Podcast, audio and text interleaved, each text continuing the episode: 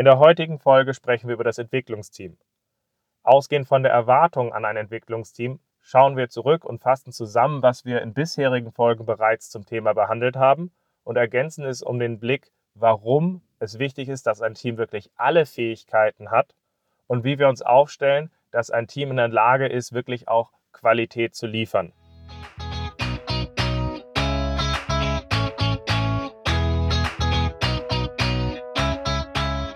Scrum ist einfach zu verstehen. Die Krux liegt in der Anwendung für deine Zwecke in deinem Kontext. Der Podcast Scrum Meistern gibt dir dazu Tipps und Anregungen. Moin Moin, in der heutigen Folge geht es um das Entwicklungsteam. Schön, dass du dabei bist. Mein Name ist Ralf Kruse. Ich helfe Organisationen durch Training und Coaching agile Herangehensweisen effektiv zu nutzen und das ohne Dogma und Methoden als Selbstzweck. Und genau in dieser Art und Weise möchte ich heute mit euch das Entwicklungsteam aufarbeiten. Weil für mich ist das Entwicklungsteam in Scrum die zentrale Rolle. Und es ist für mich ein Ärgernis, dass viel zu viel am Anfang nur über den Product Owner, den Scrum Master gesprochen wird und viel zu wenig über das Entwicklungsteam. Weil die Punkte, die dahinter stecken, machen mir halt einfach Sorgen. Das ist zum einen die Annahme, dass ein Entwicklungsteam in Scrum ja grob dasselbe ist, weil wir hatten ja früher irgendwie so eine Art Projektteam gehabt, die haben doch auch schon irgendwie so als Team gearbeitet und die haben auch irgendwie Sachen umgesetzt. Eigentlich müsste doch in Scrum das Entwicklungsteam sowas sein wie dieses Projektteam. Eigentlich ist es doch dasselbe, also brauchen wir gar nicht darüber reden. Aber jetzt mal ganz ehrlich, wenn es nichts anderes wäre, wie kann Scrum uns dann helfen, bessere Ergebnisse zu liefern? So gesehen müssen wir schon nochmal drauf gucken, was ist in einem Entwicklungsteam anders im Vergleich zu anderen Herangehensweisen, damit es auch wirklich den Unterschied macht. Wenn nichts anderes ist, keine anderen Ergebnisse.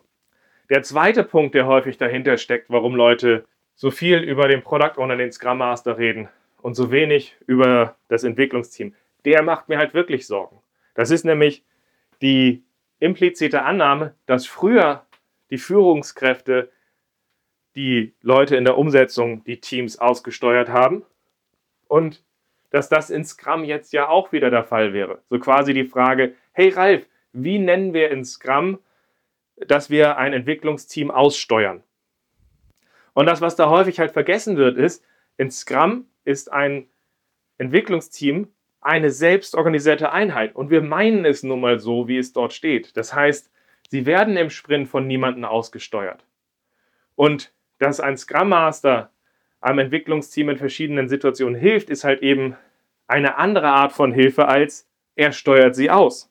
Wir meinen das halt eben mit dieser Eigenverantwortung gerade im Sprint ernst und Scrum ist da der hilfreiche Rahmen, um das zu unterstützen. So gesehen müssen wir dieses Thema, was zeichnet ein Entwicklungsteam aus, heute nochmal vernünftig aufarbeiten, damit wir dazu ein rundes Bild haben. Dabei werden wir heute wie folgt vorgehen. Wir werden einmal gucken, was sagt eigentlich der Scrum Guide? Wie ist das Entwicklungsteam da eigentlich definiert? Wir werden drauf gucken, was haben wir in vorhergehenden Folgen denn schon zum Thema behandelt, sodass wir einfach mal gucken, was haben wir da schon und was fehlt. Und aufbauend möchte ich auf drei ergänzende Aspekte eingehen, damit wir am Ende wirklich auch dieses runde Bild haben, was ein Entwicklungsteam auszeichnet. So gesehen steigen wir da gleich mal inhaltlich ein. Was sagt denn der Scrum Guide über das, was ein Entwicklungsteam ist? Das Entwicklungsteam besteht aus Profis, die am Ende eines jeden Sprints ein fertiges Inkrement übergeben, welches potenziell auslieferbar ist. Entwicklungsteams sind von der Organisation so strukturiert und befähigt, dass sie ihre eigene Arbeit selbst organisieren und managen. Die daraus resultierende Synergie optimiert die Gesamteffizienz und Effektivität des Entwicklungsteams.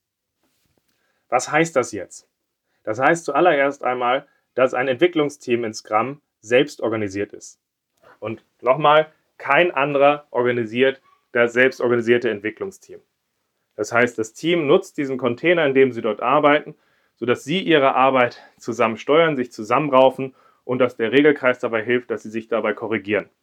Das heißt aber auch, das Team ist, das Entwicklungsteam ist als Ganzes verantwortlich für das, was sie da tun. Im Scrum Guide wurde da das schöne Wort rechenschaftspflichtig benutzt. Das Team ist für sich als Ganzes rechenschaftspflichtig. ein großartiges Wort aus der deutschen Sprache, wie ich finde. Klingt schon relativ hart, trifft es aber eigentlich ganz gut, weil es heißt ja nichts weiter als, als Team stehen wir zusammen und wir fallen zusammen. Und es ist nicht so, dass wir in einem äh, Scrum-Team sagen könnten, pass mal auf, mein Sprint war erfolgreich, der von Bob ist halt nicht gut gegangen. Nein, wenn Bob uns irgendwie was nicht geliefert hat, irgendwas nicht fertig geworden sind, dann sind wir als Ganzes nicht fertig geworden, weil wir haben ihn allein gelassen, wir haben ihn nicht unterstützt und wir haben nicht eng genug zusammengearbeitet, um zu sehen, um wo etwas fehlt, damit wir gute Ergebnisse schaffen. Dabei ist im Scrum Guide auch nochmal hervorgehoben, dass in einem guten Entwicklungsteam es keine Subgruppen gibt, zum Beispiel eine Umsetzungssubgruppe und eine Testsubgruppe. Nein, wir müssen uns als Ganzes zusammenraufen. Es gibt keine besonderen Titel, keine Subgruppen und wir müssen es schaffen, dass wir in einer engen Zusammenarbeit an unseren Themen arbeiten, um hier gemeinsam einen Unterschied zu machen. Damit wir aber auch als Entwicklungsteam einen Unterschied machen können, muss ein Entwicklungsteam alle Fähigkeiten haben, um von einem leichtgewichtigen Backlog-Item zu einem wertstiftenden Inkrement zu kommen. So gesehen, das sind jetzt erstmal so die Punkte, die ich aus dem Scrum Guide hervorheben möchte, beziehungsweise die ich daraus interpretiere, die ich dabei als wichtig sehe, was ein gutes Entwicklungsteam auszeichnet. Schaut euch das gerne im Scrum Guide nochmal direkt an. Ihr wisst ja, dass mir die Intention hinter solchen Sachen wichtiger ist als die detaillierte Definition. Aber den Scrum Guide findet ihr im Internet. Wenn ihr die ausführliche Beschreibung dort nochmal Wort für Wort lesen wollt, auf Deutsch, Englisch oder einer anderen Sprache, guckt euch den am besten selbst nochmal an. Als nächstes möchte ich aber vor allem einmal drauf gucken, was haben wir hier im Podcast Scrum Meistern denn schon zu einem guten Entwicklungsteam schon behandelt. Da haben wir ja schon so fünf Folgen, die ich nochmal hervorheben möchte, wo ich sage, hey, da haben wir verschiedene Aspekte drin gehabt, die jetzt schon uns gute Aufschlüsse geben zu einem Entwicklungsteam. Wenn ihr sie nicht gehört habt, ist das ja vielleicht nochmal ein Anlass, dass ihr genau in diese Folgen einfach noch einmal reinhört. Das fängt erstmal damit an, dass wir eine Folge hatten zum Sprint Planning. Und in der Folge sprechen wir darüber, dass aus dieser guten Übersicht, die der PO liefert, der PO und das Entwicklungsteam zusammen sich ja ein sinnhaftes Sprintziel setzen. Es ist nicht einfach Gott gegeben oder irgendwas. Nein, da geht es darum, dass das Scrum-Team sich dort zusammenrauft und sagt, das ist unser Ziel für den nächsten Sprint. Und dann ist das Ergebnis von einem Sprint-Planning das, dass das Team ja selbst den Umfang seiner Arbeit ausgewählt hat und sich gut aufgestellt fühlt, sodass das dass der PO und das Team zum Abschluss eines Sprint Plannings einen Deal machen kann. Und der Deal ist, pass mal auf, lieber PO, wir fühlen uns mit diesem Sprintziel ja ganz gut. Mit dem Forecast, was wir zu denken, was wir in dem Sprint machen können, auf dem haben wir ja die passenden Items in diesen Sprint-Backlog ge, äh, gepullt und auch aufgearbeitet, wie wir ihn angehen. Und auch das, da fühlen wir uns eigentlich ganz wohl mit. Und entsprechend sind wir auch committed dass wir unser Bestes tun. Und committed unser Bestes zu tun heißt in diesem Fall, dass wir zum einen selbst für uns gucken werden, selbst für uns gucken werden, wo stehen wir eigentlich, wo müssen wir nachsteuern, was fehlt, was müssen wir reinpullen, damit wir einfach zu diesem Ziel alles geben, um dorthin zu kommen und, und uns da auch einfach gut zusammenraufen. Ähm, wenn wir da irgendwie Rückfragen zu deiner Seite haben, kein Problem, dann werden wir direkt auf dich zukommen und ganz ehrlich, wenn wir sehen, dass diese Absprache, die wir hier jetzt gerade haben, nicht mehr funktioniert oder wir sagen, das wird unrealistisch, wir werden dich so schnell, so früh bei allen möglichen Themen mit einbinden, dass du gar nicht auf die Idee kommen brauchst, uns zu mikromanagen oder dich detailliert zu informieren. Du sollst dich ja darauf konzentrieren, dass du den Backlog weiter aufbaust, weiter optimierst, mit unseren anspruchsvollen Stakeholdern arbeitest. Also steh für Fragen zur Verfügung, kümmere dich um die Sachen und dann passt das schon. So gesehen, das ist die Idee jetzt erstmal vom Sprint Planning. Und das ist ja erstmal ein sehr hoher Anspruch, eine sehr hohe Messlatte mit dem, wie wir jetzt in, dieses, in diesen Sprint reingehen aus, dieses, aus diesem Sprint Planning. Und entsprechend haben wir in einer anderen Folge, in der Folge zum Monitoring im Sprint, behandelt, dass ein Entwicklungsteam, was oft es nicht gewohnt ist, diese Verantwortung zu übernehmen, diesen Gesamtblick, wo stehen wir eigentlich im Sprint, aufrechtzuerhalten und gegebenenfalls nachzusteuern, dass es dafür vielleicht einen Burndown-Chart oder irgendein anderes Tool braucht, wo sie sagen, wir gucken immer, wo wir stehen, damit wir sehen, wenn es aus dem Ruder läuft und wir dabei weitergehen können. So gesehen, auch das ist nochmal hörenswert und wichtig, dort reinzugucken, ähm, wie kann man das schaffen, dass man sich dazu aufstellt. Dann haben wir äh, die Koordination und Interaktion im Sprint besonders nochmal behandelt in der Folge zum Daily Scrum und der Folge, wo wir das Sprint-Backlog behandeln bzw. ausbauen zu einem Taskboard. Da haben wir darüber gesprochen, okay, wie nutzen wir diese Scrum-Elemente, damit wir als Entwicklungsteam unsere Arbeit selbstständig gut koordinieren können, sodass wir auch diese Ownership haben können und nicht irgendwie ein zentraler Manager uns dabei irgendwie aussteuern muss, sondern dass wir es tatsächlich alleine übernehmen können. Zu guter Letzt möchte ich noch den Hinweis geben auf die Folge zur Definition of Done. Schließlich haben wir ja in Scrum ein Team mit allen Fähigkeiten. Und wenn wir ein Team mit allen Fähigkeiten haben, haben wir auch immer unterschiedliche Sichten im Scrum-Team, was denn dazu gehört, dass etwas in sich schlüssig abgeschlossen ist. Und deswegen ist es so wichtig, ein gemeinsames, explizites Verständnis zu haben, was fertig heißt, damit wir dort weniger Missverständnisse haben und sowohl in der Planung, in der täglichen Zusammenarbeit, wenn jemand glaubt, es ist etwas fertig, dass wir in solchen Situationen auch immer wieder drauf gucken können und konsistent handeln und genau das hatten wir jetzt in der Folge zur Definition of Done behandelt. Auch da guckt euch die Folgen, die ihr für interessant haltet, einfach nochmal an. Also hört sie euch nochmal an. Und so gesehen, ich hoffe, dass das schon eine ganze Menge Informationen dazu gibt, was ein gutes Entwicklungsteam eigentlich auszeichnet. Jetzt möchte ich das Ganze um drei weitere Aspekte abrunden. Und dabei geht es mir um folgende drei Themen. Erstmal möchte ich auf das, äh, den Aspekt nochmal eingehen, was wir damit meinen, dass ein Entwicklungsteam alle Fähigkeiten hat, um von einem leichtgewichtigen Backlog-Item zu einem fertigen Inkrement zu kommen. Ich möchte dann nochmal über den Anspruch reden, den wir an ein Team haben, dass es die Verantwortung übernimmt, Qualität zu liefern und was das eigentlich heißt und wie wir uns dazu aufstellen. Und zu guter Letzt möchte ich noch über die passende Teamgröße reden. Also, in Scrum ist das Ganze so gedacht, dass ein Team alle Fähigkeiten hat, um von einer leichtgewichtigen Idee zu einem fertigen Inkrement zu kommen. Die Idee war, dass wir alle Leute zusammenbringen in diesem Entwicklungsteam, sodass sie sich in der Arbeit in diesen Sprints zusammenraufen können, um zusammenzulernen, wie diese Ergebnisse liefern, anstelle dass wir uns aufspalten in verschiedene Silos und Phasen, wo wir uns die Sachen einfach nur über den Zaun schmeißen, weil da hat die Erfahrung gezeigt, dass das eigentlich nie funktioniert und entsprechend wir einfach sagen, okay, dann noch lieber alle zusammen in einem Team, wir raufen uns zusammen und schaffen hier gute Ergebnisse. Das ist aber tatsächlich in den meisten Umgebungen so nicht gegeben und anstelle dessen baut sich das äh, in Scrum in der Praxis mehr und mehr wieder so auf, dass die Leute bestimmte vorbereitende Phasen da vor Scrum mehr und mehr ausbauen, indem sie sagen, ja, hier arbeiten wir die Sachen auf, reduzieren dann das Entwicklungsteam auf eigentlich eine Liefereinheit, um danach dann nachgelagerte Qualitätsschritte zu machen, um das Ganze in die Produktion zu nehmen. Und das funktioniert nicht. Warum funktioniert das nicht? Naja, wenn man sich das Ganze mal genauer anguckt, dann ist das Ganze erstmal nichts weiter als eine stille Post. Wir haben verschiedene Ketten, wo man von einem zum nächsten, zum nächsten, zum nächsten geht.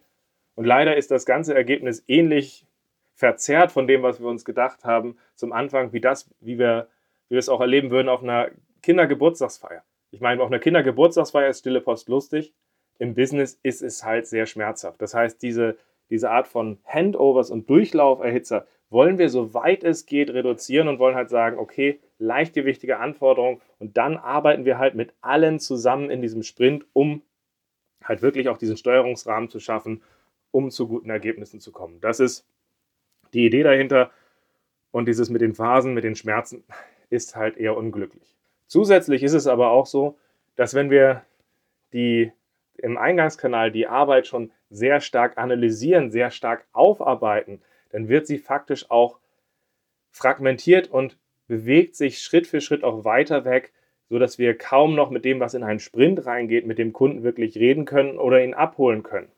Da ist einfach die Idee, wenn wir es aus Nutzersicht in einem Backlog haben und aus Nutzersicht vereinfachen und dann gucken, dass alles wirklich im Sprint gebündelt ist, dann können wir anders mit Kunden interagieren. Wir wollen ja die Nähe haben, wir wollen ja kundenzentriert arbeiten. Und das schaffen wir nicht, indem wir das im Vorwege weiter fragmentieren, analysieren und aufarbeiten. Ein weiterer Punkt ist der, dass wenn wir dieses Aufarbeiten machen, haben wir auch das Problem, dass wir aus Ergebnissen lernen und dann haben wir verschiedene Sachen schon vorbereitet und aus, aus, ausgearbeitet an der Stelle und haben dann einfach das Problem an der Stelle, dass wenn wir neue Themen haben, Leute sehr traurig sind für das, was sie da schon alles schönes, mundgerecht vorbereitet haben und nicht einfach davon Abstand nehmen wollen, das zu tun. Genauso würde es aber von der Vorbereitung länger dauern, bis dies eigentlich in den Sprint reingehen kann. Deswegen ist es so wichtig in Scrum, dass wir uns die Frage stellen, wie stellen wir uns dazu auf, dass wir wirklich auch etwas Leichtgewichtiges haben, wo wir mit begrenzter Vorbereitung in einen Sprint reingehen können und so aufgestellt sind, damit zu arbeiten. So sind wir reaktionsfähig. Das ist eigentlich das Ziel. Aber zu guter Letzt ist es auch so, dass wenn sehr viele Vorarbeiten gerade vor dem Sprint passieren, wo die Sachen zusammengetragen werden, entschieden werden und so weiter, dass dies auch maßgebliche Auswirkungen darauf hat, wie das Engagement und die Motivation in diesem Entwicklungsteam sind. Weil wenn wir das Entwicklungsteam auf eine Liefereinheit wie in einer Fabrik reduzieren, dann kriegen wir auch ähnliche Motivationswerte, wie wir sie dort haben. Das heißt, ja, wir haben jetzt hier super coole Sachen ausgedacht, jetzt seid mal begeistert, dass ihr, euch um, äh, dass ihr sie umsetzen dürft, führt halt zu einem anderen Level als, äh, an Engagement, als wenn, hey, hier folgende Dinge müssen wir den Kunden schaffen, helft uns dabei mal, diese Lösung dafür zu schaffen. Also je höher die Ownership ist im Team, desto mehr Engagement und Motivation entsteht halt auch. Und entsprechend war die Idee auch in Scrum zu sagen, leichtgewichtige Anforderungen und wir raufen uns zusammen, wir gucken uns das an und schaffen dort diese Ergebnisse. Wenn wir uns jetzt mal angucken, wo stehen die meisten Umgebungen, wenn man sie in der Praxis besucht, dann ist es in den meisten Umgebungen so, dass ein Team wirklich alle Fähigkeiten in einem Team hat, hat Seltenheitswert. Und das ist bedauerlich, weil die besten Teams, mit denen ich gearbeitet habe, genau das ausgezeichnet hat. Das heißt, das, was heutzutage schon relativ akzeptiert ist, ist, dass ein Entwicklungsteam alle technischen Fähigkeiten hat, um eine Lösung umzusetzen. Das heißt, irgendwie, wenn wir Software hätten, sowas wie Frontend- und Backend-Entwickler oder Tester, also die technischen Leute, die zusammenarbeiten müssen, um Ergebnis zu haben und dass auch Testfähigkeiten dazugehört, sind inzwischen akzeptiert. Dass Design und User Experience etwas Wichtiges ist, steht außer Frage. Und ich bin sehr froh, dass diese Profession sich die letzten Jahre stärker entwickelt hat. Was ich schade finde, ist, dass bei ihrer Wichtigkeit man nicht verstanden hat, dass sie in Scrum wie jede wichtige Profession ins Entwicklungsteam integriert werden. Das heißt, dass sie mit der Arbeit im Sprint sich mit allen anderen Professionen zusammenraufen. Das heißt, wir schaffen sowohl im Sprint Sachen zu arbeiten, aber auch zu gucken, wie wir in dieser Reibung früh zusammen sinnvolle Sachen schaffen. Und das ist die eigentliche Idee. Das habe ich in wenigen Umgebungen gesehen. Aber was ich noch seltener gesehen habe, ist, dass wir bei allen Fähigkeiten halt auch wirklich eine Expertise zu der Fachdomäne, in der wir arbeiten, im Entwicklungsteam selber haben. Das wäre zum Beispiel, dass irgendwie ein Marketingarbeiter, äh, Mitarbeiter oder ein Mitarbeiter aus dem operativen äh, Bereich, wo dieses Reporting oder sowas eingesetzt wird, dass die Teil des Entwicklungsteams sind oder dass das Team als Ganzes diese Expertise verstanden hat. Und das, was ich euch sagen kann, ist, immer dann, wenn ich wirklich alle Fähigkeiten in dieser Art in einem Team drin hatte, also wirklich alles, dann hat das das Bild geändert, dann hat das das Spiel geändert, wie wir zu Ergebnissen kommen. Weil dann konnte immer ein Team hingehen und sagen, okay, wir können diese, ja, dieses leichtgewichtige Item da, da, das ziehen wir in den Sprint rein. Okay, wie gestalten wir das aus? Wenn Sie im Sprint dann festgestellt haben, dass etwas nicht funktioniert, dann haben sie geguckt, ja, das wäre eine äh, Alternative. Hey PO, wir werden ja wahrscheinlich den Weg so und so abändern, weil der erste Gedanke, den wir hatten, passt nicht. Ist doch auch für dich passend, oder? Jupp. Und zack, dann schwenken sie es um. Das heißt, es entsteht eine Dynamik, eine Ownership, eine Leichtgewichtigkeit, eine Schlagkraft die ich so in einem Team, wo viele dieser äh, Fähigkeiten erstmal vorgelagert waren, nicht erlebt habe. Da ist normalerweise so, das hat aber keiner definiert. Keiner hat definiert, dass das passiert oder dass sie stumpf halt einfach eine Sache, die halt festgeschrieben waren, in dem Sprint durchziehen. Und da ist es halt besser, ein Team zu haben, was wirklich alle, äh, alle Fähigkeiten hat und in der Lage ist, sich dabei dazu zusammenzuraufen. Jetzt stellt sich natürlich die Frage, wie könnt ihr abprüfen, ob ihr ein Team habt, was alle Fähigkeiten hat. Also wie können wir da drauf gucken? Wie können wir das erarbeiten? Und da ist mein Tipp, geht mal einfach hin und nimmt eine frühe, grobe Anforderung, die in mittlerer Zukunft vor euch liegt. Also ganz bewusst nicht eine Anforderung, die jetzt schon mundgerecht vorbereitet ist für den nächsten Sprint. Die Wahrscheinlichkeit ist nämlich sehr hoch, dass diese Anforderung schon so aufgearbeitet ist, dass viele der Schritte schon vorher passiert sind. So gesehen, nimmt eine grobe Frühe.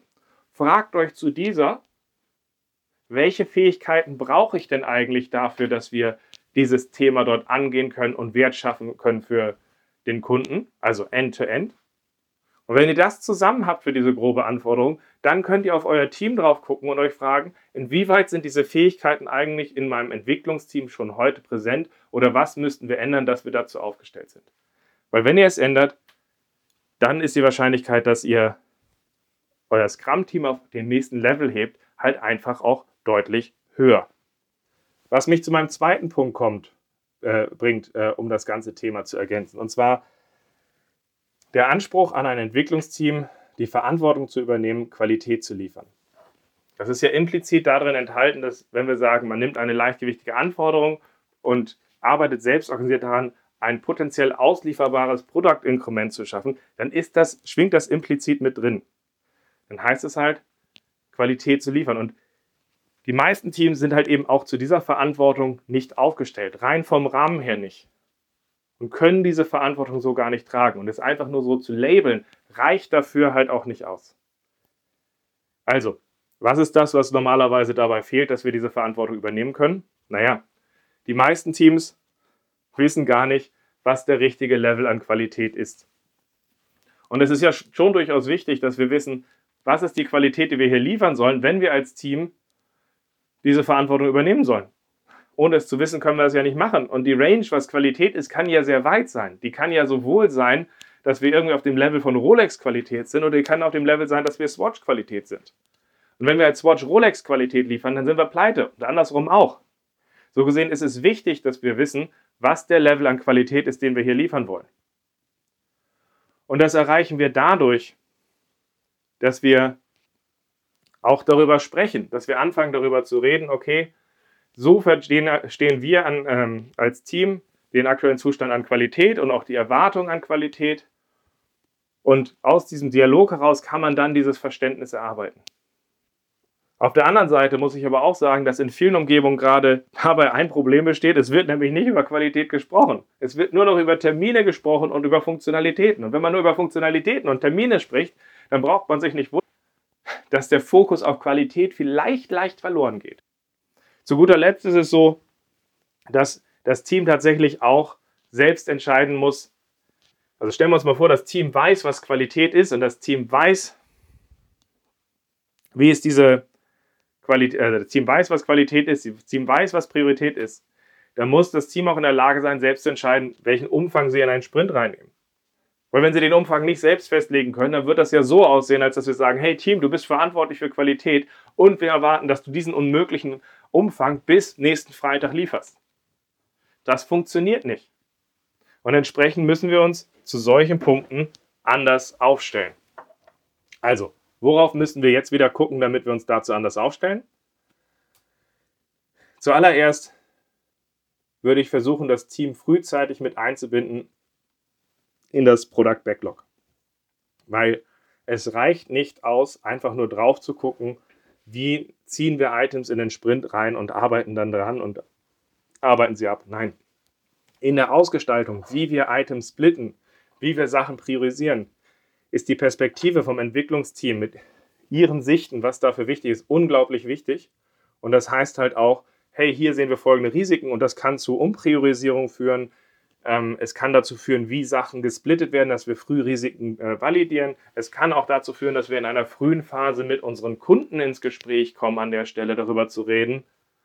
Willst du das hier oder willst du das hier? Weil wir haben gerade, unserer Meinung nach, ist das hier fünfmal aufwendiger als das.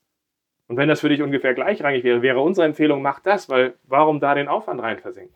Und für dieses Gespräch brauchen wir eine frühe Einbindung vom Team. Ein weiterer wichtiger Punkt um das Team auf diesen Level der Verantwortung zu heben, ist für mich, dass das Team im Sprint Review daran arbeitet, zurückzuspiegeln, wie sich das gelieferte Ergebnis in dieses große Ganze einordnet. Also, was nehmen wir aus diesem Inkrement mit? Wie bewerten wir das? Welche Schlüsse ziehen wir daraus? So dass wir nicht halt einfach nur einen Product Owner haben, der wiederkehrend einfach auf das Team einpredigt, worum es geht, sondern dass das Team zeigt, wir haben verstanden, worum es hier geht, wir beurteilen das so und sie aus erster Hand auch in die Diskussion mit einsteigen kann und bewerten kann. Wir wollen ja einen anderen Level an Proaktivität und Ownership erreichen und ohne das geht es nun mal nicht. Als weiteren Punkt würde ich halt im Sprint-Review daran arbeiten, als weiteren Punkt würde ich daran arbeiten, dass man auch hier regelmäßig über den richtigen Level an Qualität redet. Also nicht nur Sachen demonstriert, die man gerade irgendwie im Sprint gemacht hat oder im Gesamtkontext einordnet, sondern halt auch über Wartbarkeit, Performance oder andere Themen redet, sodass man diese Themen vorstellt, so sieht das aktuell aus. Wenn in dem Bereich nicht so und sowas kommt, wird das ausreichend sein. Wenn nicht, würden wir empfehlen, dort zu investieren. Dieses Gespräch ist notwendig, um diesen Level nachzujustieren. Und zu guter Letzt ist es halt eben wichtig, dass wir im Sprint Planning darauf achten, dass ein Entwicklungsteam unabhängig den Umfang seiner Arbeit für den Sprint auswählt. Da muss ein Scrum Master drauf gucken, dass halt eben nicht implizit irgendwelche Erwartungen aufgedrückt werden, sodass wir ein unabhängiges Bild haben, wo sie wirklich Ownership für schaffen. So gesehen, schaut euch diese Punkte mal an. Das wäre mein Vorgehen, wie ich daran arbeite, das schrittweise zu erhöhen. Und vielleicht gibt das ja auch schon wieder erste Impulse für euch. Als dritten Punkt, um das Bild rund zu machen für, den, für das Entwicklungsteam, wollte ich noch einmal über die Entwicklungsteamgröße reden, weil im Scrum Guide steht drin, ein gutes Entwicklungsteam hat eine Größe von drei bis neun Leute. Da steht aber nicht drin, warum. Und dazu muss man sich erstmal bewusst machen, warum, warum drei, warum nicht zwei und warum nicht einer. Naja, wenn wir jetzt eine Person haben, wenn wir jetzt eine Person ähm, haben, wenn wir jetzt als eine Person alleine arbeiten, kommen wir halt sehr schnell ins Stocken. Und wenn wir ins Stocken kommen, dauert es für uns alleine häufig sehr viel länger, da rauszukommen. Deswegen lieben wir in der agilen Welt solche Methoden wie Pair Programming, wo zwei Leute mit unterschiedlichen Rollen an einem Rechner sitzen, sodass wenn der eine ins Stocken kommt, der andere eine neue Perspektive reinbringen kann und helfen kann, dass wir dort weiterkommen, dass wir uns nicht verrennen. Und die Idee in Scrum ist es, dass wenn wir drei und mehr Teammitglieder haben, dass die in ihrer engen Zusammenarbeit um ein Problem rumschweren, sodass sie sich gegenseitig Hilfe geben, um gute Ergebnisse zu schaffen. Das funktioniert übrigens bei fünf Leuten oder sieben Leuten besser als bei drei. Das funktioniert aber gar nicht, wenn ihr ein Team habt mit sieben Leuten, die aber Scrum so leben, dass am, äh, nach dem Sprint-Planning jeder in seiner Ecke seine Sache macht. Weil dann haben wir kein Team und dann wird diese Art von Dynamik bei euch natürlich auch nicht entstehen. Auf der anderen Seite, wenn wir über diese enge Zusammenarbeit reden und diese gesamte gemeinsame Verantwortung, dann kommt man irgendwann bei der Übersicht, was in so einem Sprint passiert, an seine Grenzen. Und so ab neun Leuten wird es halt schwierig, alles im Blick zu behalten. Was dann passiert, ist erstmal, es gibt einen sehr starken Drang, dass man wieder Einzelverantwortung festlegt. Es gibt häufig Leute, die sich dann in der Masse, in der Masse versuchen zu verstecken. Es bilden sich häufig Subgruppen raus und die dummerweise genau wieder nach den technischen Expertisen, also die Leute, die wir gerade zusammenbringen wollen, teilen sich wieder in Subgruppen auf und damit ist das, was Gramm versucht hat zu lösen, halt weg. Das maximal neun Leute ist aber eine Faustregel. Das heißt, nirgendwo stirbt eine Katze, wenn ihr zehn Leute im Team habt. Aber es wäre mein Tipp, guckt mal drauf, ob ihr diese Dysfunktionen, die ich gerade beschrieben habe, aus eurer Umgebung kennt. Weil wenn ihr sie kennt, müsst ihr entweder in dem Team-Setup anfangen zu überlegen, wie wirkt ihr darauf ein. Und wenn das Team vielleicht zehn Leute oder mehr ist, dann ist vielleicht eine der besten Maßnahmen, wie spalte ich das Team auf, dass ich zwei oder mehrere schlagkräftige Einheiten habe, wo diese Ownership wieder möglich ist. So, das ist mein Dritter Punkt, den ich mit reinbringen wollte, um das Ganze abzurunden. Also fassen wir nochmal zusammen. Wir haben in vielen vorherigen Folgen schon eine ganze Reihe Teilaspekte behandelt, was ein gutes Entwicklungsteam auszeichnet. Und ich würde mich freuen, wenn ihr euch ergänzend zu dieser Folge einfach auch nochmal die passenden Folgen anschaut. Wir haben sie jetzt hier zum einen verbal erwähnt, sie sind auch nochmal auf der Folgenseite mit verlinkt. Schaut einfach nochmal rein. Ergänzend war es mir wichtig, darüber zu reden, dass dieser Aspekt, dass ein Team alle Fähigkeiten hat, häufig unterschätzt, missinterpretiert wird und die Leute sich wundern, warum sie diese Effekte, die Scrum ihnen eigentlich versprochen hat oder die Scrum verspricht zu schaffen, nicht erreichen. Und das ist halt, wenn man das Alte weitermacht, muss man sich wundern, wenn man das Alte kriegt. Für diesen Anspruch, dass ein Team verantwortlich ist, Qualität zu liefern, muss man auch eine Umgebung schaffen, zu der man sich aufstellt. Weil unser Ziel ist es, nicht nur über die Teamgröße, sondern über verschiedene Maßnahmen zu schaffen, dass wir eine schlagkräftige Einheit haben, die Ownership übernimmt. So gesehen, ich hoffe, dass diese Folge euch einige Impulse gegeben hat, wo ihr ansetzen könnt, um die Arbeit in eurer Umgebung zu verbessern. Wir werden sicherlich in weiteren Folgen nochmal auf verschiedene Aspekte rund um das Entwicklungsteam eingehen, zum Beispiel die Teamdynamik und wie wir zu einem Weltklasse-Team kommen und verschiedene andere. Aber mir war es wichtig, erstmal das Bild bis zu diesem Punkt abzurunden. Und mir bleibt es eigentlich nur noch zu sagen, ich hoffe, ich höre euch in einer der nächsten Folgen wieder. Bis dann.